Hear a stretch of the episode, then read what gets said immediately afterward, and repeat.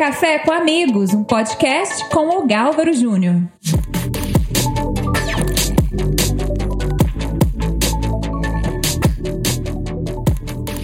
Bom, essa pergunta é o seguinte: é, as pessoas que estão definindo, quando você está dizendo assim, nós precisávamos de uma maior discussão, as pessoas tinham de entender mais. A população média brasileira, ela não vai conseguir entrar nesse debate com tantas variáveis como, como o doutor colocou. Né? Nós estamos dizendo que nós estamos falando de um país uniforme, nós temos desigualdades culturais, regionais, diferentes é, tipos de trabalho, é, em alguns aspectos de uma mão de obra ainda muito interiorana, muito, camp, muito do campo, né? Nosso agronegócio é o nosso negócio. Apesar de ser muito minérios, industrializado, você... mas é, é muito precisa muito do trabalhador que não tem informação, né? Então, então né, as pessoas que estão discutindo isso, no seu ponto de vista, elas têm esse interesse do Brasil nesse momento, olhando para a nossa classe política, que vão fazer as leis.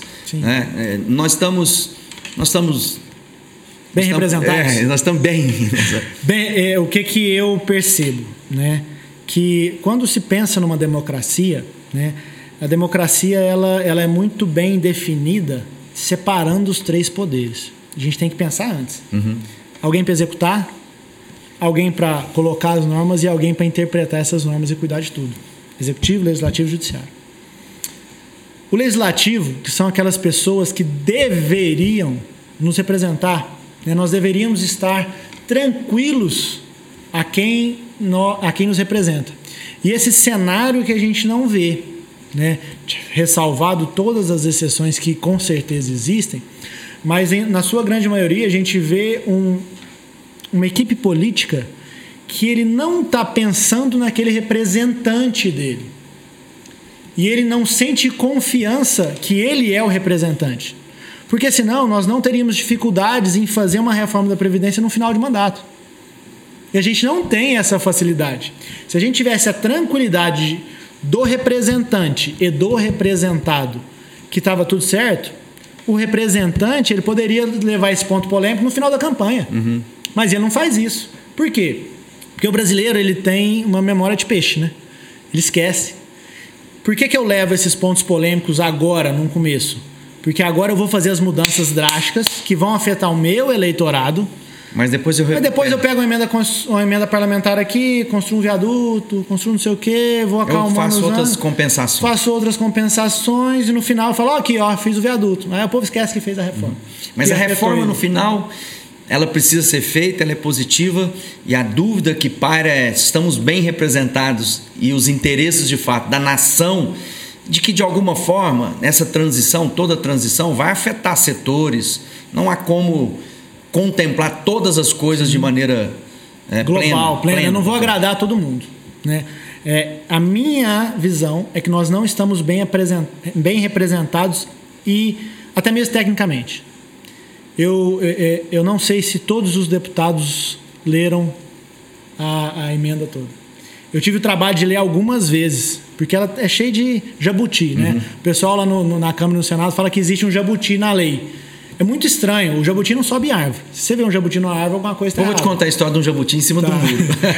Aí, é, então a gente não vê essa representatividade. Eu não vejo, eu não sinto essa confiança. Eu, Elias, uhum. não sinto essa confiança que aquelas pessoas que estão é, cuidando do futuro da nação, do trabalhador diretamente afetado, ele está realmente me representando. Então eu vejo essa preocupação. Né? E essa preocupação ele, ele gera um, um senso de medo. Medo dos dois lados. O medo do eleitor que não se sente representado efetivamente. Ele não confia que aqueles representantes que pensa no rural, que pensa no empresário, que pensa no industriário, que pensa no militar, aquelas pessoas que representam todas as classes realmente estão fazendo o papel dele. E o representante, ele não se ele não sente seguro. Porque o que, que a gente teve? Nós tivemos uma primeira votação na Câmara antes do recesso. E foi um grande medo do presidente da Câmara, o Rodrigo Maia, de votar antes do recesso. Qual que era o medo dele? O medo era: votamos a primeira vez, na primeira sessão, antes do recesso. Liberei todo mundo para ir para suas casas. Chega lá, escuta. Chega lá, tá o povo quebrando a casa do deputado, passeata na rua, o deputado quando volta, ele volta. Eu não tô. mexido. Eu não devia ter mexido. Esse era o medo, e a gente viveu isso aí. Só que na volta do recesso isso não aconteceu. Então, essa tensão, eu não me sinto seguro como representante, eu não me sinto seguro como representado. Bom, uma das coisas na palestra com o Café com Amigos que você apresentou é aquela imagem que tem duas percepções, né? É mais ou menos aquela coisa, quem viu o tênis rosa, azul, né? isso aí. É aquela coisa que, que há uma mesma figura, mas o meu ponto de vista da imagem pode ser diferente. Então nós temos hoje muitas pessoas aguerridas, Sim. é, e, e- e eu volto lá no ponto, às vezes eu olho para toda a situação do Brasil e vejo que os nossos líderes e nós como líderes não nos posicionamos de- adequadamente, porque no final às vezes nós estamos defendendo o meu direito apenas e não olhando O nosso. o nosso direito como coletividade, como nação, como propósito. né? Essa- essas duas percepções, você disse na sua palestra, eu sou a favor e não sou a favor. Define melhor isso. É, nós estamos num podcast de liderança, né? E aí esse público nosso é o líder. É aquela pessoa que ela afeta de alguma maneira, seja na sua sociedade, naquelas pessoas que vivem, seja nas, ele é um empresário que lidera, ele é um líder nato, então ele influencia. O líder ele precisa ver os dois lados. Ele não pode polarizar, porque eu influencio. A partir do momento que eu sou extremista demais, muito a favor, eu sou muito contra, eu não chego no meio. Eu tinha um, um ex-comandante, muito amigo meu, que ele falava que a virtude estava no meio. né?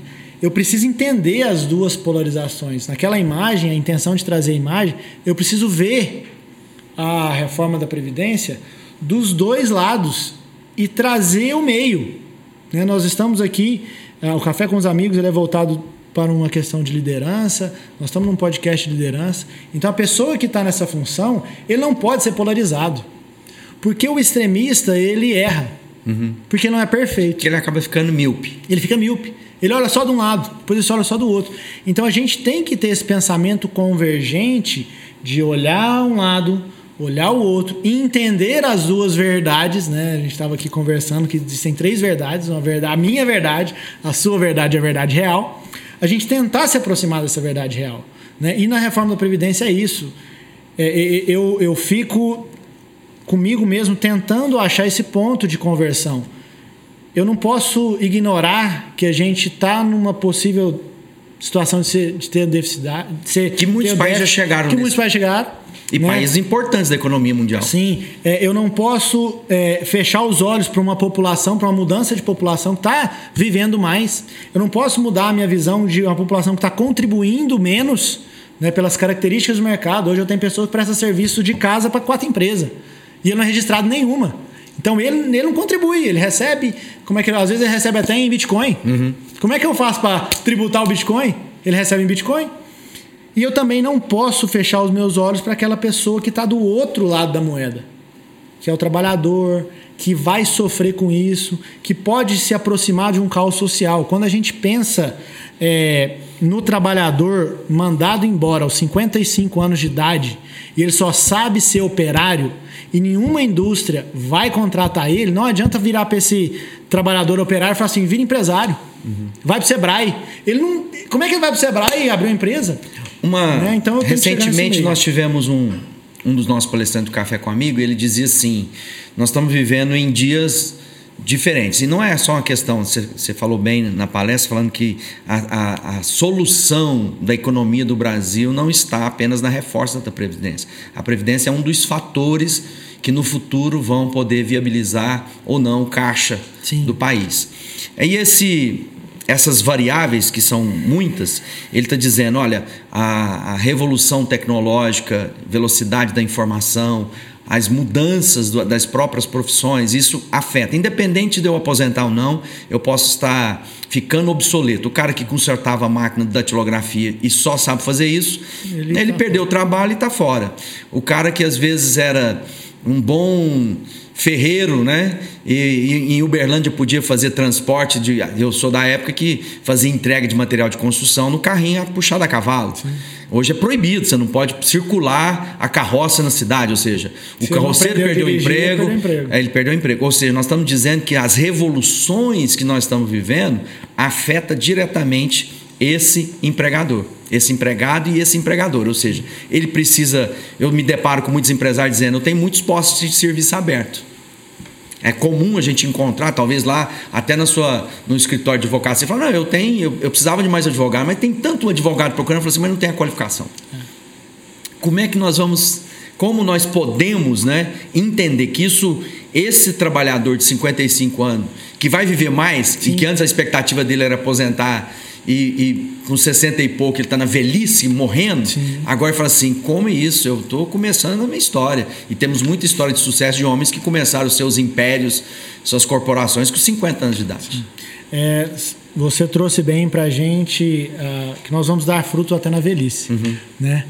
Então, eu acho que nós tivemos influências políticas né, que acomodou a população.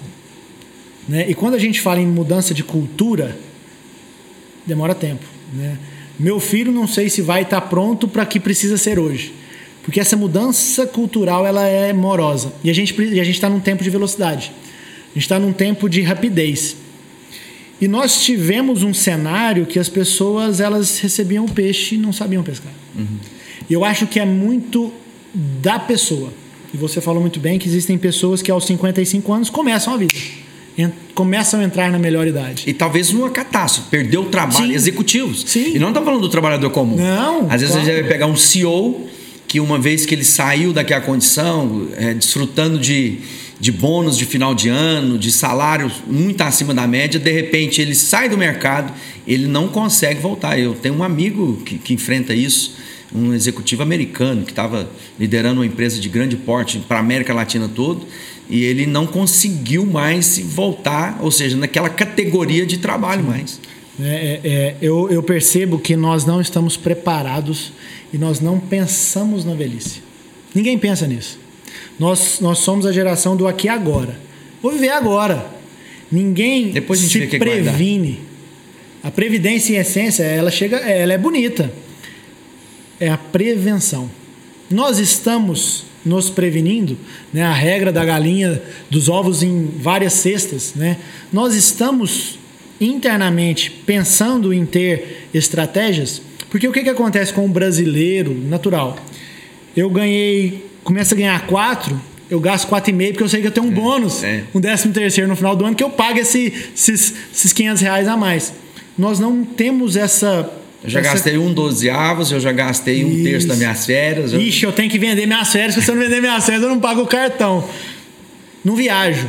Né? E até assim, propaganda, eu faço, nossa, tem uma propaganda, inclusive, de uma, de uma grande empresa de viagem que fala assim, vamos nossa, parcelar. eu estou devendo. Ah, vamos parcelar. né? A gente não tem essa cultura. Se você for trazer conversas com economistas, cultura com é pessoas. De poupança. É, a gente tem que economizar 30% daquilo que a gente ganha. Ninguém pensa nisso. Então, é, eu acho que é muito individual.